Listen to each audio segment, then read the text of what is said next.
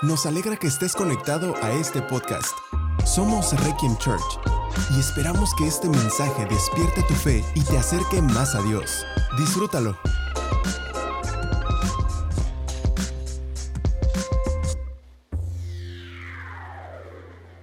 Estamos teniendo esta serie de enseñanzas, ¿por qué me va mal?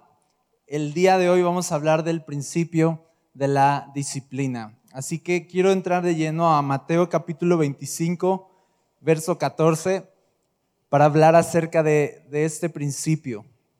Dice la palabra de Dios, también el reino del cielo puede ilustrarse mediante la historia de un hombre que tenía que emprender un largo viaje. Reunió a sus siervos y les confió su dinero mientras estuviera ausente. Lo dividió en proporción a las capacidades de cada uno al primero le dio cinco bolsas de plata, al segundo dos bolsas de plata, al último una bolsa de plata. Luego se fue de viaje. El siervo que recibió las cinco bolsas de plata comenzó a invertir el dinero y ganó cinco más. El que tenía las dos bolsas de plata también salió a trabajar y ganó dos más. Pero el siervo que recibió una sola bolsa de plata cavó un hoyo en la tierra y allí escondió el dinero de su amo. Después de mucho tiempo, el amo regresó de su viaje y los llamó para que rindieran cuentas de cómo habían usado su dinero.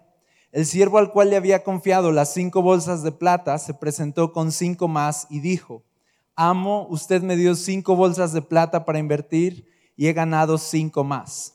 El amo lo llenó de elogios. Bien hecho, mi buen siervo, fiel, has sido fiel en administrar esta pequeña cantidad así que ahora te daré muchas más responsabilidades. Ven a celebrar conmigo. Se presentó el siervo que había recibido las dos bolsas de plata y dijo, amo, usted me dio dos bolsas de plata para invertir y he ganado dos más. El amo dijo, bien hecho, mi buen siervo fiel. Has sido fiel en administrar esta pequeña cantidad, así que ahora te daré muchas más responsabilidades. Ven a celebrar conmigo. Por último, se presentó el siervo que tenía una sola bolsa de plata y dijo, amo, yo sabía que usted era un hombre severo que cosecha lo que no sembró y recoge las cosechas que no cultivó. Tenía miedo de perder su dinero, así que lo escondí en la tierra. Mire, aquí está su dinero de vuelta. Pero el amo le respondió, siervo perverso y perezoso. Si sabías que cosechaba lo que no sembré y recogía lo que no cultivé, ¿por qué no depositaste mi dinero en el banco? Al menos hubiera podido obtener algún interés de él. Entonces ordenó, quítenle el dinero a este siervo y dénselo al que tiene las diez bolsas de plata. A los que usan bien, y esto es, esto es la conclusión de todo esto, fíjate, a los que usan bien lo que se les da, se les dará aún más y tendrán en abundancia pero a los que no hacen nada se les quitará aún lo poco que tienen.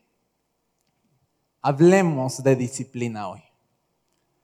Dios nos ha encomendado, nos ha dado cosas, nos ha dado una vida, nos ha dado un cuerpo, nos ha dado propósito, nos ha encomendado todos aquí tenemos propósitos, tareas que cumplir, roles que desempeñar en nuestra vida. Sabes, todo en nuestra vida se trata de cumplir con esos propósitos que Dios nos ha encomendado. La, vida, cuando uno está aquí, uno, nadie aquí podría decir yo no tengo un propósito, porque si tú estás aquí respirando, Dios tiene un propósito para ti y hay una encomienda de parte de Dios en tu vida para responder a las cosas que Él te ha dado. ¿Ok? Somos responsables, es lo que hemos aprendido en esta serie. Somos responsables de nuestra vida, no somos víctimas de la vida, somos responsables de ella. Ya aprendimos del honor, ya aprendimos del perdón, ya aprendimos de la generosidad.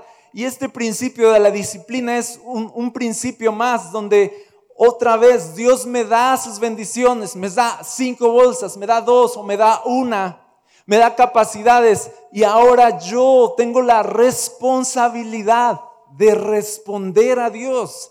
¿En qué forma? Dice aquí, multiplicando lo que Él me ha dado.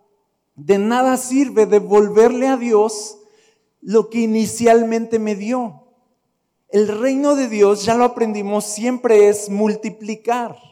Entonces, hoy vamos a aprender este principio de disciplina porque la disciplina consiste en cuidar, administrar y multiplicar aquello que me ha sido dado.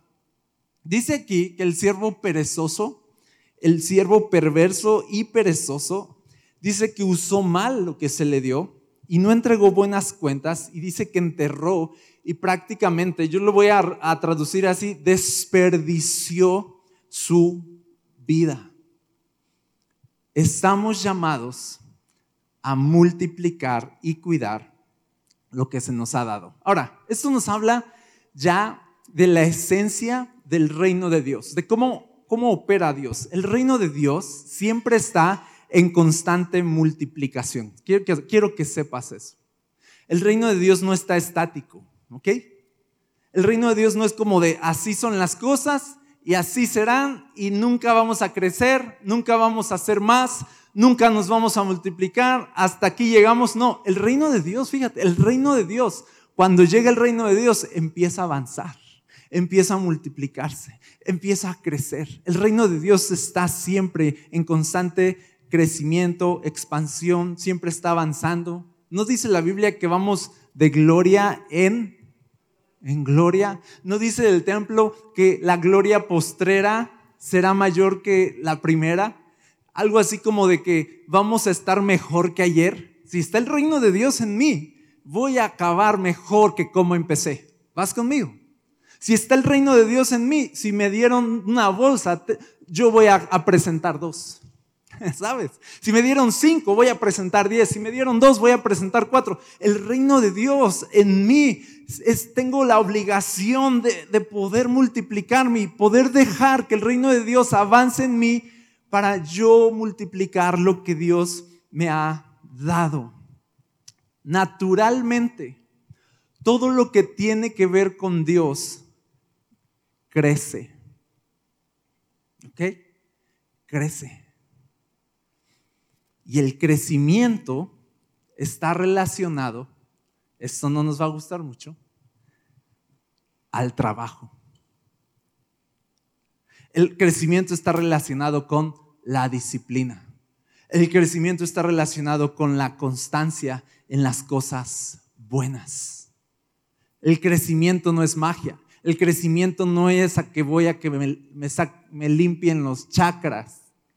No sé si se limpian los chakras, pero no es que me pasen unas ramas, no es, no es, no es ir a ver que me hagan una oración, no es, no es algo mágico, no es comprar algo, no es comprar un objeto para que me vaya bien. El, el crecimiento, el verdadero crecimiento no es suerte, es trabajo.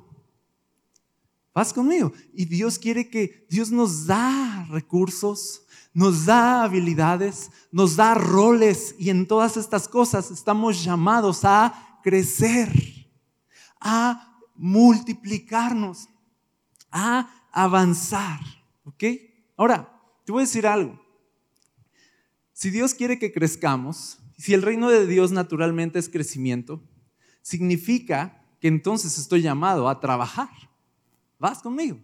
Estoy llamado a ser disciplinado, estoy llamado a cuidar. Mira, en Génesis dice la Biblia que Dios creó todas las cosas y ya, todo quedó listo. Y ve al hombre y a la mujer y les dice que los pone en un jardín, el jardín del Edén, ¿te acuerdas? ¿Y qué les dice cuando les da el jardín? No les dice, vayan y salten y retosen por los jardines, ¿verdad? No ¿qué, ¿Qué les dice? Ahora los pongo en este jardín y dice, lábrenlo y cuídenlo. Así les dijo. Lábrenlo y cuídenlo. Y luego les dice, y fructifiquen y multipliquen. ¿Cómo? Labrando y cuidando. No les dio un jardín donde las cosas se daban solitas. Les dio un jardín donde ellos tenían la responsabilidad de trabajar ese jardín. ¿Vas conmigo? Así que trabajo no viene como consecuencia de la caída de la humanidad. Pensamos eso. Ah, pecaron y entonces Dios los maldijo y les dijo, ahora con el sudor de tu frente tendrás que, comer el pan. ¿Te acuerdas? Y entonces pensamos automático que trabajo es, es maldición. Y no es cierto. Trabajo estaba desde antes. trabajo es ya nuestra vida. Trabajo es el diseño de Dios. Propósito es el diseño de Dios. Nadie está aquí nada más para, para disfrutar y saltar. Estamos aquí para crecer y multiplicar. Trabajo es el diseño de Dios. Trabajo es bueno. Fíjate aquí cómo el amo en esta historia los llama a cuentas y les dice, amo, tú me diste cinco bolsas, aquí tienes diez bolsas. Y le dice, bien hecho, buen siervo, fiel, fuiste fiel en lo poco. Y, le, ¿Y qué le dice? Ahora sí a descansar. Le dice así. Ahora sí a disfrutar. ¿Qué le dice? Fuiste fiel en lo poco, lo hiciste bien. Ahora te daré muchas más responsabilidades. Uno humanamente se queda así de, ¿y yo qué hice? Yo creí que me estaba jubilando aquí. No, creí que me estaba graduando. Esperaba un diploma, una foto y a vacacionar. Yo esperaba que el reino de los cielos fueran vacaciones. Tengo la idea que morir es descansar. Y resulta que, llegar al reino de Dios al final de nuestra vida es entregar cuentas para que Dios diga, muy, muy bien, multiplicaste, ahora te voy a dar mucho más trabajo. trabajo es bendición. Ya sé, nuestra cultura no es bendición, esforzarse no es bendición. La cultura del mundo es diferente. Aquí trabajamos porque nuestra meta en la vida es no trabajar, ¿sí o no? Para eso trabajamos. Nos esforzamos. El sueño de cualquier persona que no conoce a Dios es esforzarse lo suficiente como para un día poder echarse en una hamaca con una limonada en Islas Caimanes. No sé si existe Islas Caimanes, ¿alguien ha ido? Sí, sí, sí. En Islas Caimanes, con, con una persona que te está así, ¿no? Ahora, ¿qué más se le ofrece Amo? No, puedes retirarte, gracias. Sí. O sea, y estamos soñando, ya sé, estoy exagerando, pero en el fondo sí. En el fondo quisiéramos trabajar lo suficiente como para ya no tener que trabajar nunca jamás. E, esa es nuestra cultura, como si el trabajo fuera una maldición de la cual hay que deshacerse y no es así, el trabajo es una bendición. Ahora, no me refiero al empleo que tienes solamente. Me refiero al trabajo también, al esfuerzo que haces a diario por consolidar un hogar, por construir una familia, el esfuerzo que haces a diario por ser mejor persona, por servir a más personas a tu alrededor. La vida es trabajo, no solo las ocho horas de jornada que a lo mejor tengamos. No, no, no, la vida es trabajo constante el trabajo habla de tu propósito y todos fuimos creados con propósito. Ahora, esta es la cuestión, que cuando no entendemos que fuimos creados con propósito y que nuestra vida es trabajo y tenemos una encomienda de crecer en nuestra vida, cuando no entendemos que tenemos propósito, entonces nos cuesta mucho trabajo disciplinarnos, cuidar o asumir responsabilidades. Porque cuando no entendemos nuestro propósito, naturalmente nos vamos a estancar en comodidad. Una persona que no se puede levantar en la mañana es porque no tiene un propósito. Una persona que se tira a los vicios y se tira al alcohol, se tira a las drogas, es porque no ha entendido su propósito. Una persona que no tiene dominio propio y no disciplina su cuerpo es una persona que no ha entendido su propósito. Una persona que no usa bien su tiempo, administra bien sus recursos y solo está aquí malgastando todo, enterrando su propósito, enterrando su vida, es porque no ha entendido su propósito. Y siempre que no entendemos que estamos aquí con un propósito, te voy a decir algo, vamos a malgastar la vida, vamos a desperdiciar la vida, vamos a ser como este siervo que entierra lo único que tenía y le va al final de la vida a decir a Dios así de, pues aquí estoy, hice lo que, hice lo que pude. Pero te voy a decir, cuando entiendes que tienes un propósito, entonces te despiertas. Entonces saltas de la cama, ¿sí o no? ¿Sí o no? Entonces, tienes un propósito adelante. Cuidas tu dinero. Lo administras bien.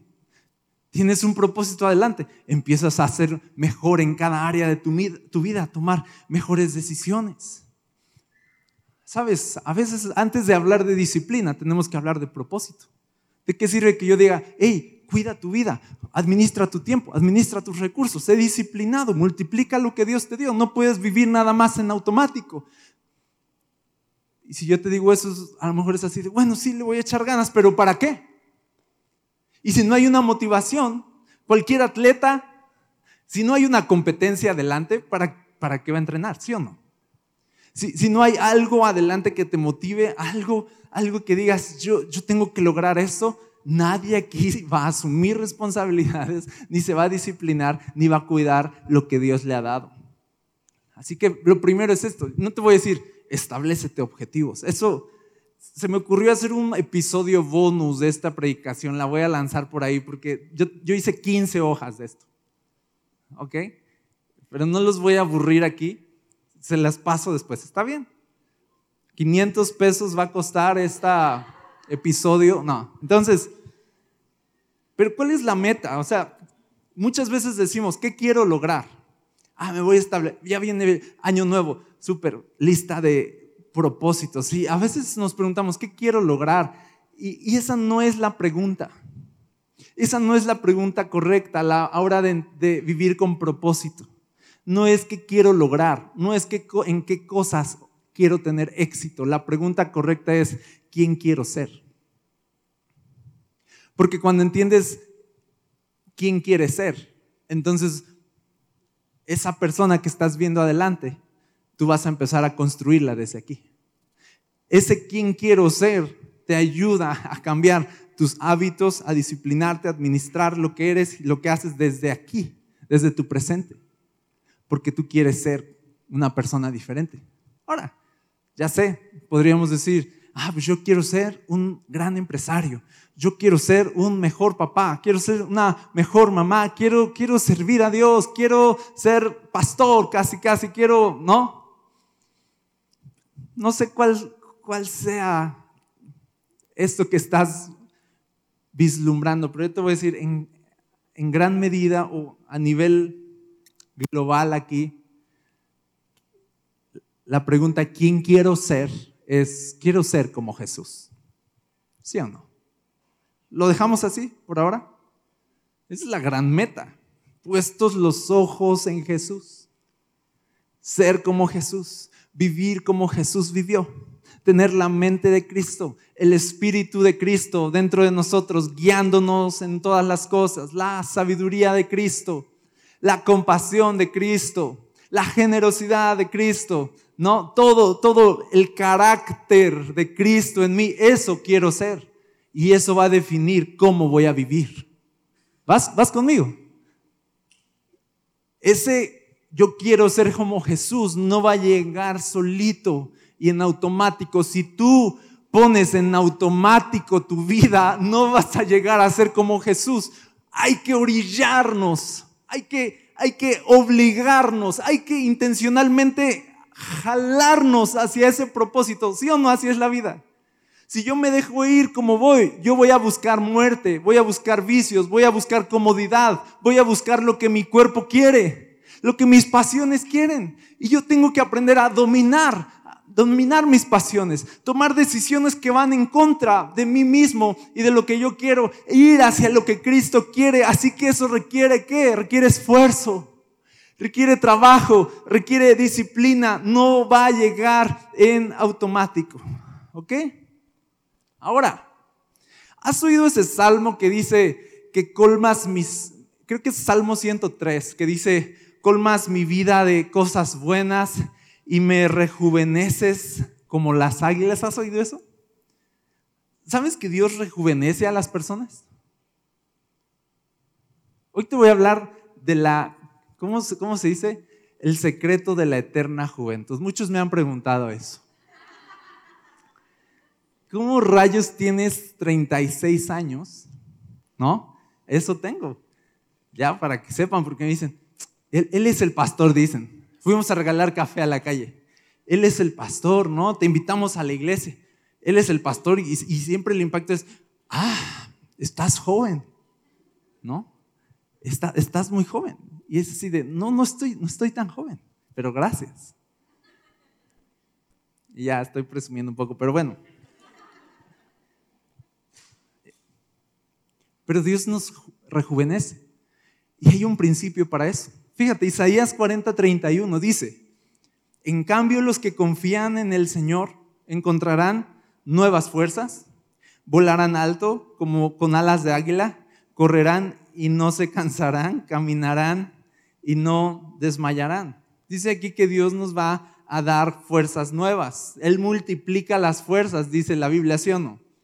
Dios nos da fuerza nueva. ¿Por qué Dios renueva nuestra fuerza, como dice aquí? ¿Por qué Dios nos mantiene jóvenes? Y la respuesta es esta.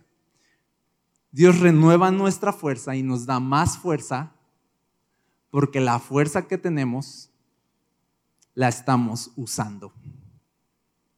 Es muy simple. Señor, me diste dos de fuerza. No, aquí tienes. Yo con esto dos de fuerza hice cuatro. ¿Vas conmigo? Y Dios, y Dios que dice, súper bien, ahora te voy a dar mucho más. Tú me diste fuerza, y yo usé esa fuerza. Dios nos da más cuando nosotros usamos lo que Él ya nos ha dado. Fíjate, Proverbios 24, esto no lo debes olvidar nunca. Proverbios 24, verso 10 dice, si fueres flojo en el día, bueno, esta es otra versión, pero una versión dice que si eres flojo en el día de trabajo, que tu fuerza va a ser reducida. Si en el día de trabajo tú eres flojo, Dios te va a quitar la fuerza que te había dado para el día de trabajo. Tenía una responsabilidad, no la, no la hice, me hice tonto, ¿no? Y Dios va a decir, ok, dámela, dame la fuerza, no la, no la usas, no la estás usando, ¿sí? Ah, entonces permíteme, dame, dame la salud, dame el vigor, tantito, por favor, se la voy a dar a alguien que sí lo esté usando. ¿Sí o no ese es el principio? Y entonces Dios dice, multiplica la fuerza cuando estamos usando la fuerza que tenemos. ¿Qué significa? Estoy multiplicando, estoy trabajando, estoy dando resultados, estoy fructificando, es, decir, estoy dando frutos. No me hago tonto. ¿Ok? Hey, yo sé que hay personas aquí que, que ya se jubilaron eso es, es bueno, felicidades. ¿Ok? No voy a decir es pecado jubilarse, tienes que seguir trabajando. No, qué bueno que ya te jubilaste, ahora tienes tiempo para tomar muchas más responsabilidades mayores y más importantes a tu trabajo temporal, ¿sí o no? Ahora puedes servir mejor a tus hermanos, Ahora puedes servir mejor a tu familia. Ahora puedes servir más a la iglesia. Ahora puedes multiplicar y multiplicar mucho más de lo que jamás multiplicaste antes. Ahora tienes tiempo para dar, para sembrar, para dedicarte a Dios, ¿sí o no? estar jubilado no es echarse en un sillón a ver cómo pasa la vida y nos llega el, el pago cada quincena. Porque te voy, es bien sabido que una persona que se jubila y deja de trabajar envejece, ¿sí o no? Porque ya no está usando la fuerza que Dios le dio. Y Dios dice, otra vez ahí, en el sillón, ok. Y viene otra vez Dios, ¿qué, onda? ¿Qué estás haciendo?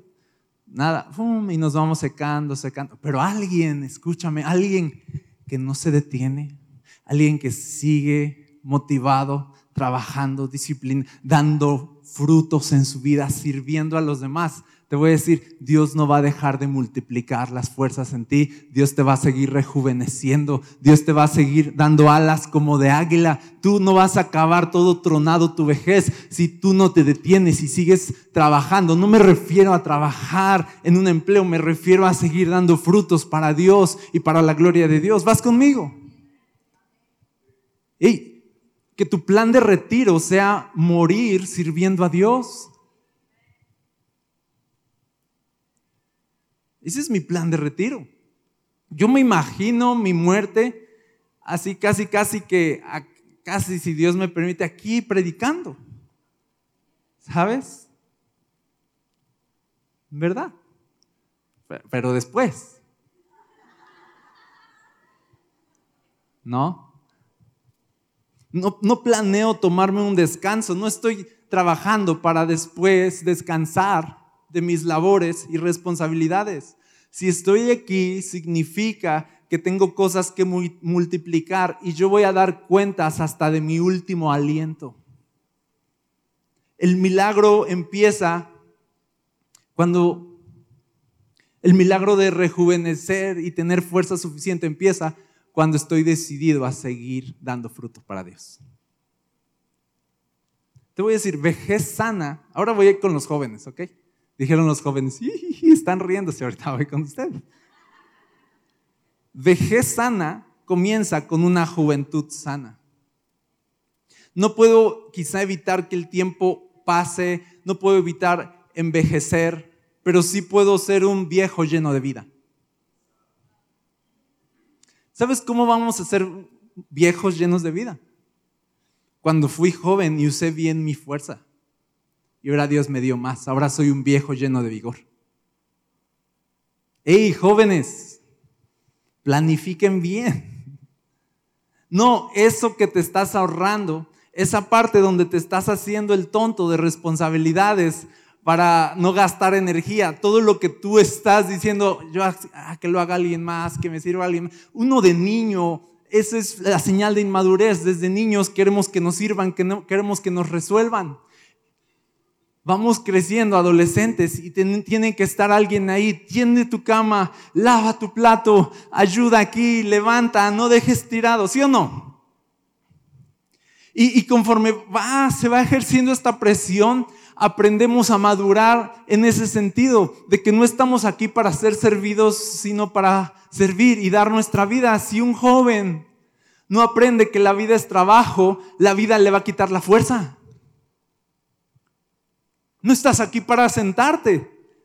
No estás aquí para ahorrarte. Estás aquí para darlo todo.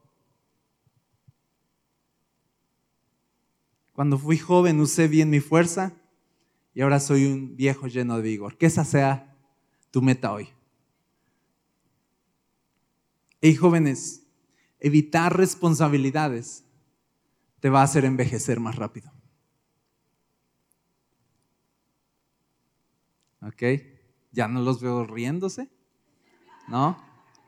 Y se las estoy dejando barata, o sea, estaba muy fuerte el mensaje y he cambiado, hermanos. En verdad, antes los hubiera insultado, ¿no? Les hubiera dicho, salgan de aquí ya, no los quiero ver, ¿no? Y he cambiado y luego digo, no, no voy a hacer eso y lo borro, ¿no? Pero no estoy hablando de apariencia física necesariamente, envejecer o cómo te ves. Estoy hablando de cómo te sientes. Y yo te digo, jóvenes, cuanto más des, más recibirás. Cuanto más sirvas, más vida recibirás. Cuanto más te esfuerces, más fuerza recibirás. Mira, hay un texto que me encanta. Yo lo, yo lo leí de joven y me cayó el 20 bien fuerte. Lamentaciones 3:27. Fíjate, en la Reina Valera dice, bueno le es al hombre llevar el yugo, ¿desde cuándo? ¿Desde cuándo hay que agarrar la onda? Desde, desde joven. Bueno le es llevar el yugo desde, desde joven. Ahora el yugo, pues ya sabes, era esta cosa que se ponía sobre los bueyes para que araran el, campo, cumplieran con una tarea. Era, el yugo era una carga, el yugo era una responsabilidad. Tú tenías el yugo y tenías una responsabilidad. Tú tenías el yugo y ahora tu vida es trabajo y el yugo no te dejaba hacer lo que quisieras. El yugo casi siempre ponían a un, a un buey adulto con un buey joven para que el adulto pues fuera marcando el paso, mientras el joven se quería ir a pastar por ahí con las vacas, ¿no? El adulto es así de, no, agarra la onda, mira, es por aquí, y por más que se quisiera ir, ¿no? Es así de, tengo el yugo, tengo una dirección, tengo un propósito, y no me voy a mover de ese propósito. Y dice, bueno, lees al joven entender su propósito desde joven. Para que ya no ande divagando por ahí, perdiendo el tiempo, porque después qué cuentas va a entregar. Hey, estamos pensando, soy joven, yo no voy a entregar cuentas todavía. Estamos pensando eso y estamos equivocados. Ya cuando sea grande, ya cuando cruce los 30, voy a empezar ya. Ahorita la vida es para disfrutarla. Ahorita estoy, voy a estudiar. Ahorita acabo mi carrera, me meto una maestría. ¿No? Y luego voy a meter un doctorado y luego a un postdoctorado y a un triple doctorado múltiple y ahí traemos a los pobres papás desenfundando, desenfundando y de pronto eso se convierte en comodidad. Ok, pero eso no lo tenía que decir, ya lo dije.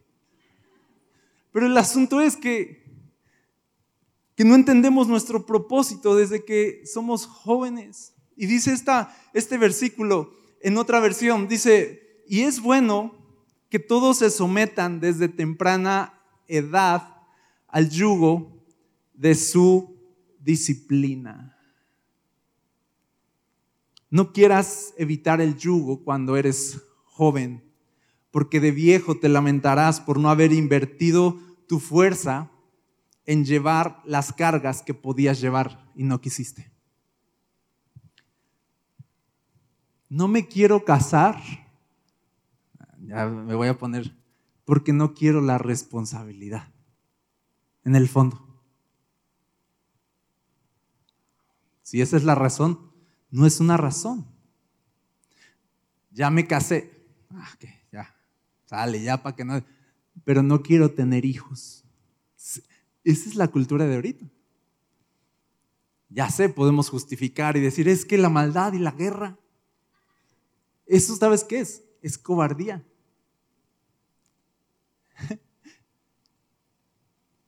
Hay maldad y guerra. Yo voy a crear hijos llenos del Espíritu Santo que le hagan frente a las tinieblas en este mundo. No, no, no, pobre. ¿Para qué quiero traer personas a este? Estamos evitando responsabilidad. Y cuando tú dices, yo no quiero la responsabilidad de un hijo, yo, lo he visto, yo lo he visto de cerca, en verdad. En el fondo, lo, lo que estamos pidiendo es, yo quiero seguir estando cómodo. No quiero tener que servir a nadie más. Sí, porque tener un hijo es trabajo. ¿Sí o no, padres aquí?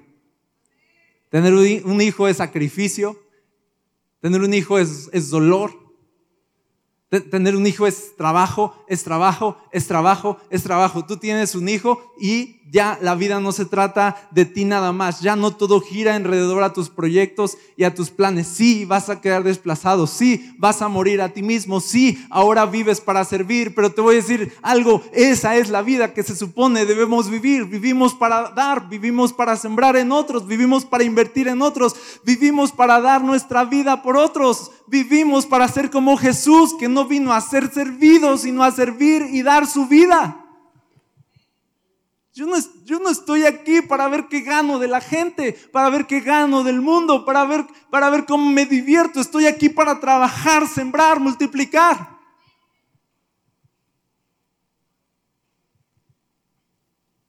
Estar casado, e, esto es fuerte, pero estar casado y no querer tener hijos no viene de Dios. Es un pensamiento cómodo, porque te voy a decir, estás enterrando al padre y a la madre que hay en ti. Hablo de si ya estás casado, ¿ok? Estás enterrando al padre y a la madre que hay en ti. Si eres joven, quizás estás evitando responsabilidades. Y yo te voy a decir algo. Quizás estás enterrando tu vida y malgastándola.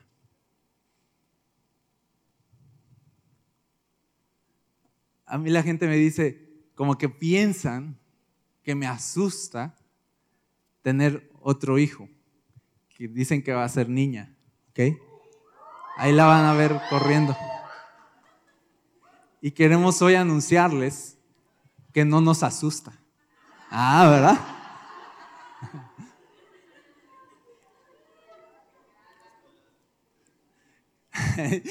Casi una, ahí se desmayó alguien por allá, ¿no? Yo te voy a decir, no estoy, no me asusta, estoy emocionado con la idea. En verdad, no, espérense unos años. Ya sé, Dios dirá, pero yo, si ya es mañana, yo soy yo feliz. Porque estoy ansioso por sembrar en alguien lo que Dios me ha dado. Porque para eso existimos. Criar a un hijo es hermoso. Criar a un hijo es bendición, criar a un hijo es algo que viene de Dios. No digas no a las responsabilidades, asúmelas, no entierres aquello, asume las responsabilidades. O te voy a decir, o eso que Dios te dio y que tú dices que no lo vas a usar, Dios te lo va a quitar y se lo va a dar a alguien más.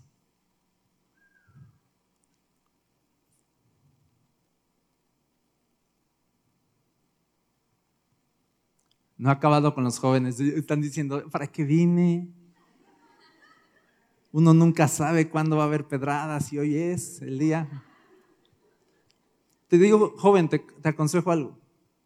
Hablando de evitar responsabilidades. A veces no ayudamos en casa a menos que nos lo pidan. ¿Ok? Te digo, estás enterrando tu vida. Empieza a ver qué necesidades hay y di, yo cómo puedo resolver esas necesidades.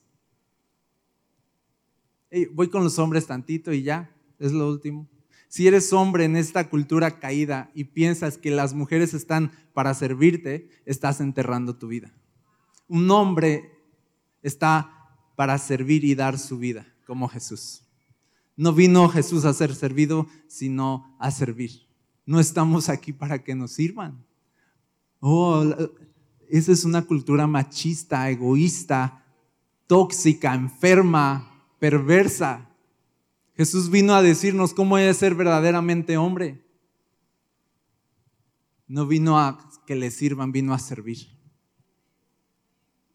ah, ya tengo una esposa, ya tengo quien me sirva. Qué tontería. Si tú tienes una esposa, tienes una responsabilidad. Mejor di, ya tengo una esposa, ahora estoy obligado de parte de Dios a darlo todo por ella. Hasta mi sangre si es necesario. Eso es ser hombre el que está dispuesto a dar todo y no reservarse nada. Fíjate, Proverbios 13:4 dice, el alma del perezoso desea y nada alcanza. Dice, más el alma de los diligentes. Ok, lo voy a leer. Los perezosos ambicionan mucho y obtienen poco, pero los que trabajan con esmero, ¿qué dice? Prosperarán. Te voy a decir algo, yo me he dado cuenta que cuanto más me ocupo de las cosas de las cuales Dios me hizo responsable, más ánimo, más coraje, más valor, más fuerza, más provisión, más bendición recibo. Cuanto, cuanto, más me ocupo de estas cosas y tomo mi papel en estas cosas y no me hago tonto, sino que tomo responsabilidad, el cielo se abre. El cielo se abre en verdad. Cuanto más trabajo en las cosas que Dios me ha encomendado, más fuerza y juventud recibo. En verdad. En verdad. Te voy a decir, ah, ser, joven, dice que la gloria de los jóvenes es su fuerza. Ah, y, esto es, y, pareciera de, ah, sí. No, o sea, de sí, voy a presumir mi fuerza, yo puedo acá. Eso significa que entonces si lo importante de ser joven es lo fuerte que eres, significa que se te va a pedir mucho más de cómo usaste toda la fuerza que tenías. Y si solo la usaste en aplastarte ahí a ver Netflix o jugar videojuegos y no hiciste absolutamente nada, vas a ser un viejo sin fuerza. La gloria de los jóvenes es su fuerza. Y aquí está el secreto de la juventud. Ya, ya lo entendieron, creo, ¿no? Ya quedó claro. El secreto de la juventud es darle a Dios cuando eres joven, darle a Dios tu juventud. Cuando eres joven, no sacarle la vuelta a las responsabilidades, ni esconderte de las cosas que requieren trabajo, sino decir, aquí estoy. Ese es el secreto de la juventud, que en mi vejez voy a estar lleno de vida y de vigor porque en mi juventud invertí bien mi fuerza. Amén. Ahora, sí o no, eso nos lleva un poquito. Algunos abuelos de hoy, ¿no? Que eso es de, no, hijo, yo me iba a la primaria, salían leones ahí, casi, casi, ¿no? Y hacíamos, no, tú te quejas de eso, y siempre, ¿no? Y la verdad sí, se, la fletaron. Y, yo veo un común denominador, muchos de estos abuelos que se la fletaron, ¿no? Y, siguen trabajando sin descanso, están llenos de fuerza, ¿sí o no? Están llenos de vida todavía. No dejes que su vida, tu vida, hey, querido abuelo, les, amo. Los abuelos no les voy a hablar feo. Querido abuelo, querido, querido don, ¿no? Señor, de verdad, no, no pares. Tú estás aquí, no, no se ha terminado. Hay más para ti, hay más para dar. Dios tiene más planes para ti y Dios va a renovar tu fuerza, tu vigor, para que estés lleno de vida. Así que si Adán y Eva recibieron un Edén que tenían que trabajar, yo te digo hoy, tenemos que regar nuestro jardín, tenemos que labrar nuestro jardín. ¿Ok? Empieza a ocuparte con las cosas que tienes hoy. Si tengo un perro, ok, va, lo voy a cuidar bien lo voy a, voy a mantener limpio su espacio, voy a, voy a sacarlo a pasear, lo voy a cepillar. En serio, no es que sea un, eh, un este, aficionado de los perros o algo. Sí me gustan los perros, pero pienso esto, a veces en, nuestro perro, la verdad, en nuestro perro se ve quiénes somos. Por no irme lejos, ¿verdad? Hasta en nuestro perro se ve ¿Qué tan dispuestos estamos de sembrar e invertir? Empieza con las cosas pequeñas. ¿Tienes perro? Empieza con tu perro. Ocúpate de tu perro. En verdad. ¿Cuánto? Y te voy a decir, ay, no, qué flojera. Ay, no, no, no, si de por sí tengo trabajo, bla, bla, bla, pretexto, pretexto, pretexto, pretexto. Yo cómo voy a limpiar las popós y no sé qué. ¿Sí? Ok, pon pretextos pero si tú dices, ya tengo trabajo y todo, pero lo voy a hacer, entonces me voy a levantar más temprano. ¿Qué va a pasar, iglesia? ¿Qué va, qué va a pasar? Bueno, yo voy a decir, Dios te va a dar fuerza que no tenías para hacer eso que estás dispuesto a hacer. Es verdad. ¿Por qué se nos va la energía? ¿Por qué se nos va la fuerza? Porque ya no estamos dispuestos a hacer nada. Porque estamos poniéndole pretextos a todas nuestras responsabilidades. Si tengo hijos, ok, los cuido, los educo, los alimento, les dedico tiempo, siembro en ellos la palabra de Dios, oro por ellos, les inculco un deporte, les inculco un instrumento, me ocupo de regar mi jardín. Si tengo una esposa, cultivo mi amor por ella, detalles, servicio por ella, oración. Si yo soy fiel en esto que Dios me ha dado, en esto que tengo hoy, soy fiel con amor, con dedicación, con disciplina y cuido lo que tengo, voy a recibir más mañana. ¿Por qué me va mal? Entonces, porque no quiero trabajar. Quiero que todo me llegue gratis. Porque solo estoy sentado perdiendo el tiempo. Porque estoy escapando de mis responsabilidades porque no quiero llevar el yugo, porque quiero que la vida sea fácil y que todo venga fácil y no es así. Ahora, hablar de yugo es hablar de carga, de responsabilidad, es hablar de dirección y dice este texto que este yugo, este yugo es la disciplina.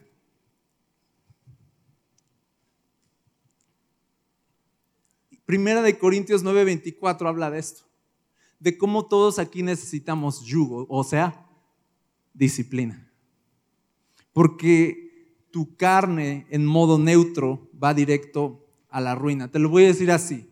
Si tú estás apuntando, apunta esto y nadie está apuntando porque no ven nada, ¿verdad? Entonces, lo que intencionalmente no gobiernas, naturalmente te controlará. Lo que, lo voy a repetir, lo que intencionalmente no gobiernas, naturalmente te controlará. Lo que no gobiernas con disciplina acabará por dominarte a ti. Fíjate, 1 Corintios 9:24 dice, ¿no se dan cuenta de que en una carrera todos corren, pero solo una persona se lleva el premio? Dice, así que corran para ganar. Todos los atletas entrenan con disciplina, lo hacen para ganar un premio que se desvanecerá pero nosotros lo hacemos por un premio eterno. Y dice, esta es la conclusión, dice, por eso yo corro cada paso con... No solo doy golpes al aire, ¿qué hago? Disciplino mi cuerpo como lo hace un atleta, lo entreno para que haga lo que debe hacer. De lo contrario, temo que después de predicarles a otros yo mismo quede descalificado. Yo tengo que intencionalmente disciplinar un cuerpo que todo el tiempo quiere el pecado y quiere el mal y quiere la comodidad, ¿sí o no?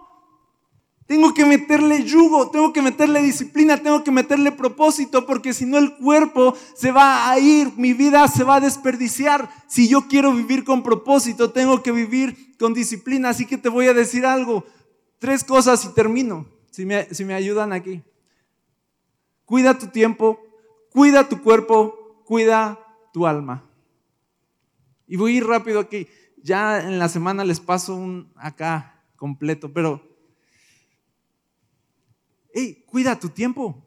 Voy a meterle disciplina. Si no le meto disciplina, ¿cómo vivo mi día a día? ¿Sí o no voy a desperdiciar el día, el tiempo? ¿Sí o no? ¿Sabías tú que una persona promedio, estudios dicen que una persona promedio toca su celular aproximadamente 2.600 veces al día. Promedio. ¿Sabes que una persona promedio pasa dos horas y media en redes sociales al día? Facebook, Instagram, YouTube, WhatsApp. Ajá. Uno así de, no, yo puro WhatsApp, pero dos horas y media. en promedio, dos horas y media al día. ¿Sabes cuánto es? Son 70 horas al mes que le dedicamos a redes sociales. Son 840 horas al año. ¿Sabes cuántos días son esos? 35 días en redes sociales del año. Es como decir, mi propósito de año nuevo es gastar todo enero, todo enero en redes sociales, día y noche. 35 días, le damos un mes de nuestra vida al año a tonterías. Desperdí, porque no es como de, y entonces, ah, uff, yo le meto 840 horas de redes sociales como parte de mi disciplina diaria y hoy soy una mejor persona. No, no es cierto. Redes sociales, si somos honestos, es mera distracción. ¿Sabes qué es distracción en el latín? Habla de, en el latín el original es dividir en partes. Tú ¿Estás enfocado o estás distraído? Pero no puede ser las dos cosas. Si tú te empiezas a distraer, es real. Yo que a mí me gusta escribir, yo tengo que obligarme cuando estoy escribiendo a no tener las redes sociales cerca porque si tantito me llega una notificación y la abro y ya me fui. y vuelvo a mi estudio y no sé qué rayos estaba haciendo porque se partió mi mente, me distraje. Yo te digo, ¿sabes cómo va a cambiar nuestra vida? Tenemos que dejar de desperdiciar el tiempo en cosas que no importan. Y yo no digo que sea pecado, pero la Biblia dice que si no gobiernas estas cosas, entonces te van a gobernar a ti. Ese es el asunto. Dice, todo me es lícito, pero no todo me edifica, pero no todo me conviene. Y esto, pero yo no me voy a dejar dominar por nada de eso. Y tenemos que asustarnos hoy un poquito de este aparato. En verdad, no quiero ser extremista ni nada, pero de verdad yo creo que una revolución va a venir en el mundo y en la iglesia cuando se levanten personas que saben que saben usar esto bien. Yo creo que los grandes propósitos de Dios para muchos aquí están escondidos detrás de todo el tiempo que estamos desperdiciando aquí. Y dices, no, no es tanto tiempo, pero quizá esta vuelta y este volver a ver y este volver a ver te está desenfocando. Cuida tu tiempo. Otro, otro consejo, no dejes para mañana, ¿sí o no? Lo que puedes hacer hoy. John Maxwell dice, Nunca cambiarás tu vida hasta que cambies lo que haces a diario. Sobreestimamos, dice, lo que podemos hacer mañana, pero subestimamos lo que podemos hacer hoy. Sobreestimamos lo que mañana, uff, mañana voy a hacer esto, lo otro, lo otro. Hoy no. Y yo te voy a decir, cuando lo único que tenemos es el ahora mismo. ya, ya, ya se me acabó el tiempo. Dije, cuida tu tiempo, cuida tu cuerpo. Iba a estar padre el de cuida tu cuerpo y el de cuida tu alma. Ni modo. Muchas gracias. Dios les bendiga. Que estén muy bien.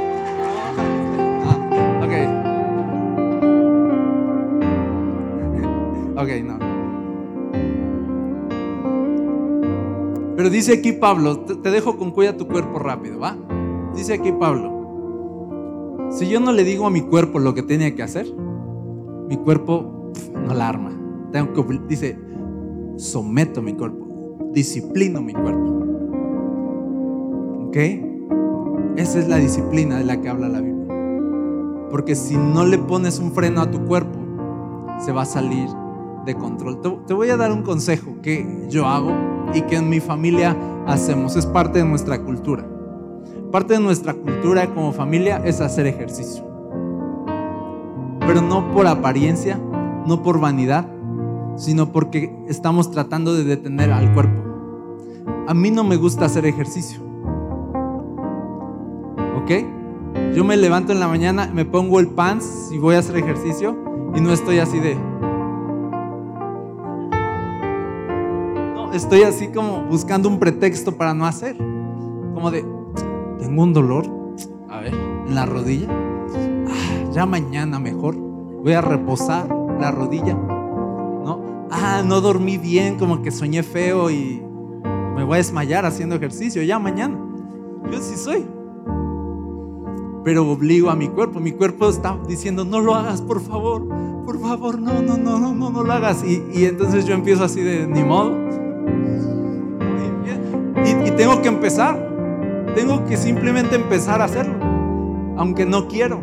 Ya como a las 100 repeticiones de, ah, ya 100, ¿no? Pero 20 repeticiones, empiezo ya como de, el cuerpo empieza a ceder, así de, oh, está bien, ¿no? Pero fíjate esto, para nosotros hacer ejercicio ayuda a matar nuestra carne. Es eso. No se trata de vanidad ni de cómo te ves, sino de cómo estás honrando a Dios con tu cuerpo. Y estás diciendo, tú me diste este cuerpo, yo lo voy a cuidar. Y si no, y si no lo cuido, va a ser lo que se le antoje. Así que lo voy a disciplinar.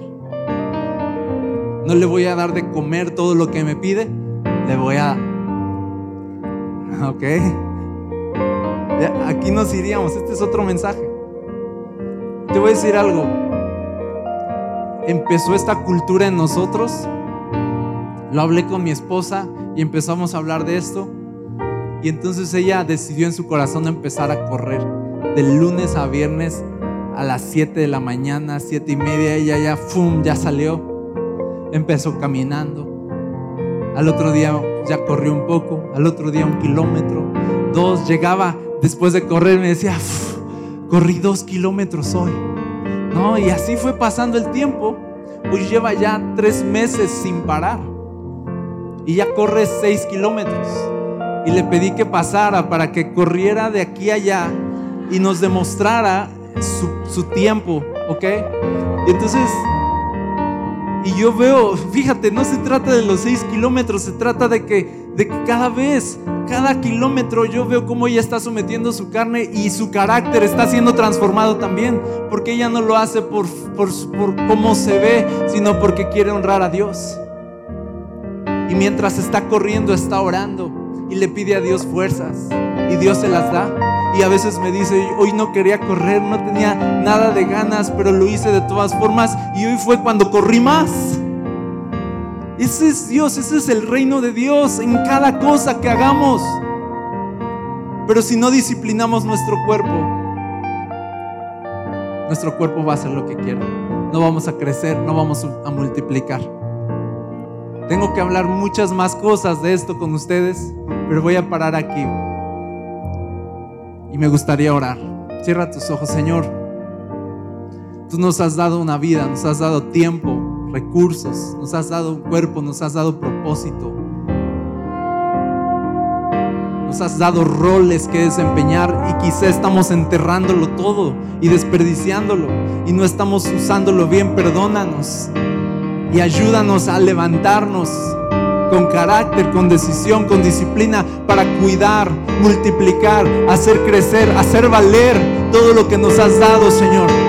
Danos fuerza nueva porque no podemos solos. Danos tu Espíritu Santo porque no podemos solos. Danos tu ayuda, Jesús, porque no podemos solos. No podemos sin ti, Señor. Ayúdame a negarme a mí mismo. Ayúdame a cambiar mis hábitos. Ayúdame, Señor yo quiero dar buenas cuentas de la persona que soy. No quiero pagar las consecuencias de todo lo que no hice, de todo lo que no invertí, de todo lo que no arriesgué, de todo lo que no di, de todo lo que no sembré, de todo lo que no me esforcé. Señor, aquí estoy. Tú multiplicas las fuerzas. Danos más, Señor y ayúdanos a responder a ti, Señor. Ayúdanos a responder a ti. En el nombre de Jesús.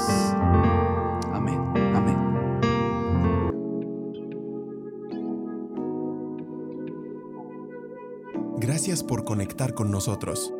Si deseas más contenido como este, encuéntranos como Requiem Church en redes sociales o visita nuestro sitio web requiem.church. Oramos para que en donde quiera que estés, Dios siga trayendo ánimo y esperanza a tu corazón. Dios te bendiga.